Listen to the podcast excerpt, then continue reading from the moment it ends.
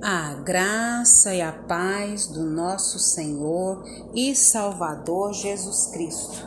Aqui é Flávia Santos e bora lá para mais uma meditação. Nós vamos meditar nas Sagradas Escrituras em Romanos 5, 8. E a Bíblia Sagrada diz: Mas Deus prova o seu próprio amor para conosco pelo fato de ter Cristo morrido por nós, sendo nós ainda pecadores. Romanos 5, 8. Agradecemos ao Eterno por mais um dia, agradecemos ao Senhor por mais uma oportunidade, agradecemos por tudo que Ele fez, tem feito e sei que fará.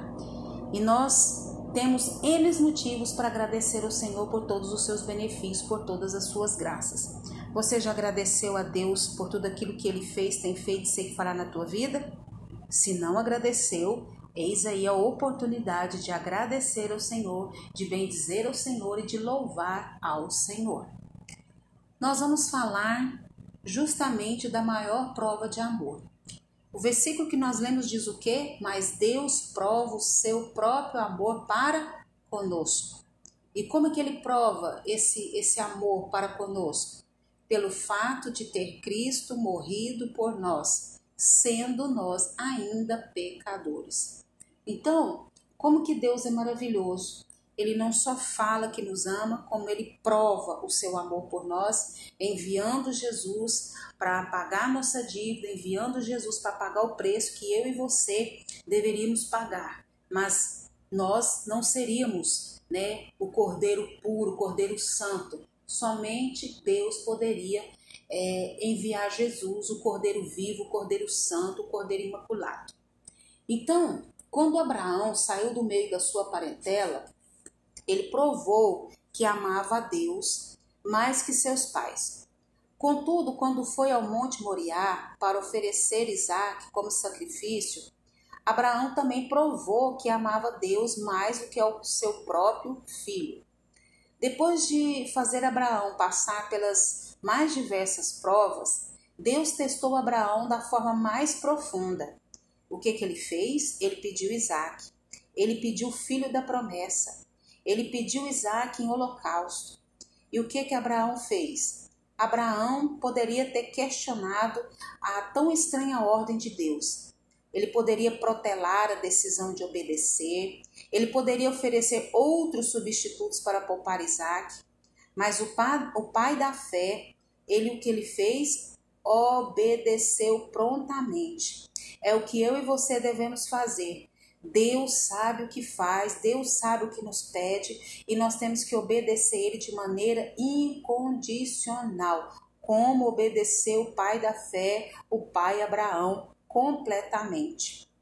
Então, Abraão levantava de madrugada e caminhava na direção do Monte do Sacrifício. Aquela viagem de três dias representava tempo suficiente para quê? Para Abraão refletir sua obediência a Deus não foi algo momentâneo, irrefletido. O que que Abraão fez? Abraão descansava não em seus sentimentos, mas Abraão descansava na fidelidade do Altíssimo. Eu e você também precisamos descansar na fidelidade do Altíssimo. Nós precisamos descansar em Jeová Jireh. Oh, louvado, engrandecido seja o nome do Senhor.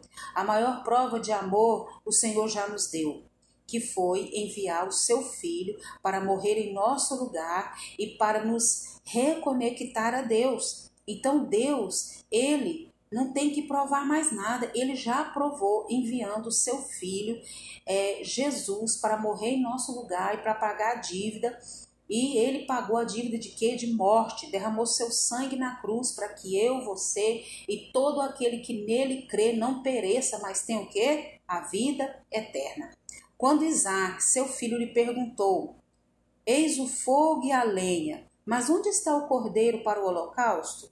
Abraão respondeu o quê? Deus proverá para si, meu filho, o cordeiro para o holocausto está registrado em Gênesis 22, versículos 7 e 8. De fato, Deus proveu o cordeiro substituto para Isaac, pois não queria a morte do filho, e sim a obediência do pai. Deus não quer a nossa morte. Pelo contrário, Deus quer a nossa vida. Deus quer o que? A nossa obediência. Nós não temos que descansar nos nossos sentimentos, mas nós temos que descansar como Abraão na, fe, na fidelidade do nosso Altíssimo, do nosso Deus, do Jeová Jireh. Então Deus, ele proveu o cordeiro substituto para Isaac, pois não queria a morte do seu filho. Mais uma vez eu repito, ele queria a nossa, ele queria a obediência do Pai e ele também quer a nossa obediência. O que que Deus tem te pedido? O que que Deus tem falado com você? Você tem obedecido? Dois mil anos depois, porém, o Filho de Deus foi levado ao monte Gólgota e ali não houve substituto para Jesus. Ele morreu em nosso lugar e em nosso favor. Você pode glorificar Deus, você pode exaltar o nome do Senhor. Eu exalto o nome do Senhor porque Ele é bom e porque a sua misericórdia dura para sempre. O amor de Deus é tão, tão, tão grande que Ele não cogitou passar a eternidade longe de nós. Deus não poupou o próprio Filho, antes por todos nós o entregou. Essa é a maior prova de amor. Não existe prova de amor maior do que o amor de Deus, o amor incondicional de Deus. E a maior prova do Senhor foi o que? Enviar o seu próprio filho para nos salvar. Salvar do quê? Salvar do inferno, salvar da morte eterna. Nada mais é do que passar a eternidade longe do Senhor. Você tem certeza da salvação? Você tem certeza onde você vai passar a eternidade? Se você não tem, que o Espírito Santo te conduza a você ter é, certeza da salvação. Como que eu tenho certeza da salvação? Eu creio em Deus, eu creio que Ele é o Criador de todas as coisas, eu creio que todos pecaram, já nasceram é, Todos já, depois de Adão e Eva, já nasceram no pecado e já nasceram condenados. E ele enviou Jesus para salvar os filhos de Deus, para salvar todo aquele que nele crê, para que não pereça, mas tenha a vida eterna. Então você reconhece que é pecador, pede Jesus para perdoar os seus pecados e escrever o seu nome no livro da vida. Que o Espírito Santo de Deus continue falando ao seu coração. E você que já tem a certeza da salvação, continue se preparando, continue limpando as suas vestes, continue enchendo suas lamparinas, continue pedindo ao Espírito Santo de Deus que fale ao seu coração para você tampar as brechas, onde é que estão as falhas.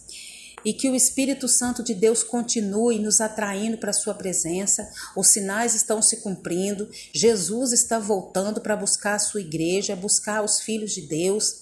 Aguenta firme, aguenta firme, Jesus está voltando. Que o Espírito Santo de Deus continue falando aos nossos corações.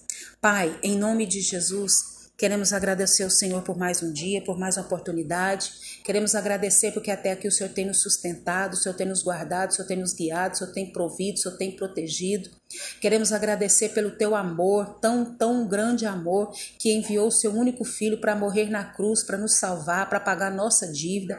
Nós não temos palavras para agradecer o Senhor.